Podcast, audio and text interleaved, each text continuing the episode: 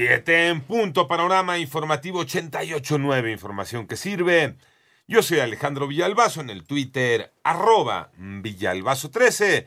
Es jueves 8 de diciembre, Iñaki Manero. Vámonos con el panorama. Vinculan a proceso al director responsable de obra del colegio Repsamen, Manuel Hernández. La Fiscalía General de Justicia de la Ciudad de México logró aportar las pruebas suficientes para que un juez decidiera vincular a proceso por el delito de homicidio por omisión a Francisco Arturo, director responsable de obra del colegio Enrique Repsamen. El Ministerio Público señaló que este hombre avaló mediante un dictamen que el inmueble cumplía con los requisitos para responder ante cargas sísmicas y respaldó el soporte del peso para construir el departamento que habitaba la dueña del colegio, Mónica García Villegas. No obstante, de acuerdo con con los peritajes el desplome de un ala del colegio durante el sismo del 19 de septiembre de 2017 se debió a dichas modificaciones. En 88.9 Noticias, Manuel Hernández. Vámonos al panorama nacional. Sujetos armados dispararon contra un camión urbano que transportaba migrantes en Ciudad Juárez, Chihuahua. De acuerdo con autoridades estatales, el conductor de la unidad resultó lesionado y fue trasladado a un hospital. La Secretaría de Seguridad Pública Estatal detuvo a dos personas y aseguró a 21 migrantes. Durante una conferencia de prensa luego de la gira de trabajo que llevó a cabo por Querétaro, el secretario de Relaciones Exteriores, Marcelo Ebrard, dio a conocer que Estados Unidos le confirmó que Edgar Valdés Villarreal, la Barbie, no fue puesto en libertad, por lo que permanece bajo custodia de las autoridades judiciales.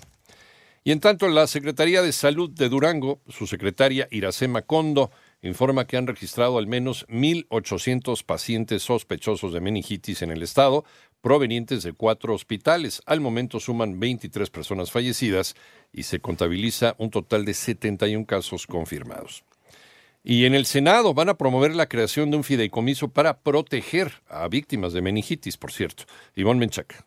Tras exigir a las autoridades federales y estatales que investiguen y sancionen a quienes resulten responsables de los contagios y fallecimientos por meningitis en hospitales privados de Durango, la senadora Lilia Margarita Valdés propuso la creación de un fideicomiso para apoyar a los niños huérfanos. Nadie ha dado la cara para decir aquí vamos a hacer un fideicomiso para empezar a trabajar y que esos niños tengan garantizado. Nada, no pasa nada, se están muriendo las señoras y nadie sale a decir aquí lo vamos a hacer. Ya decomisaron algunos inmuebles. Ahí debería de empezarse a vender todas esas propiedades y empezar a crear un fideicomiso por esas criaturas. 889 Noticias, Ivonne Menchaca Sarmiento. Vamos al panorama internacional luego de intentar disolver el Congreso y de instalar eh, un eh, gobierno de excepción. El ahora expresidente de Perú, Pedro Castillo, fue destituido y detenido por la Policía Nacional afuera de la prefectura de Lima. La Fiscalía peruana acusa a Castillo de presunta comisión del delito de rebelión y quebrantar el orden constitucional. Luego del anuncio, la vicepresidenta Dina Boluarte juró como presidenta de Perú, la primera presidenta en la historia democrática de este país. Y hablando de golpes de Estado, las autoridades de Alemania detuvieron a 25 miembros y simpatizantes de un grupo de extrema derecha que, según los fiscales, estaban preparando un derroncamiento violento del Estado con algunos miembros sospechosos de planear un ataque armado contra el Parlamento.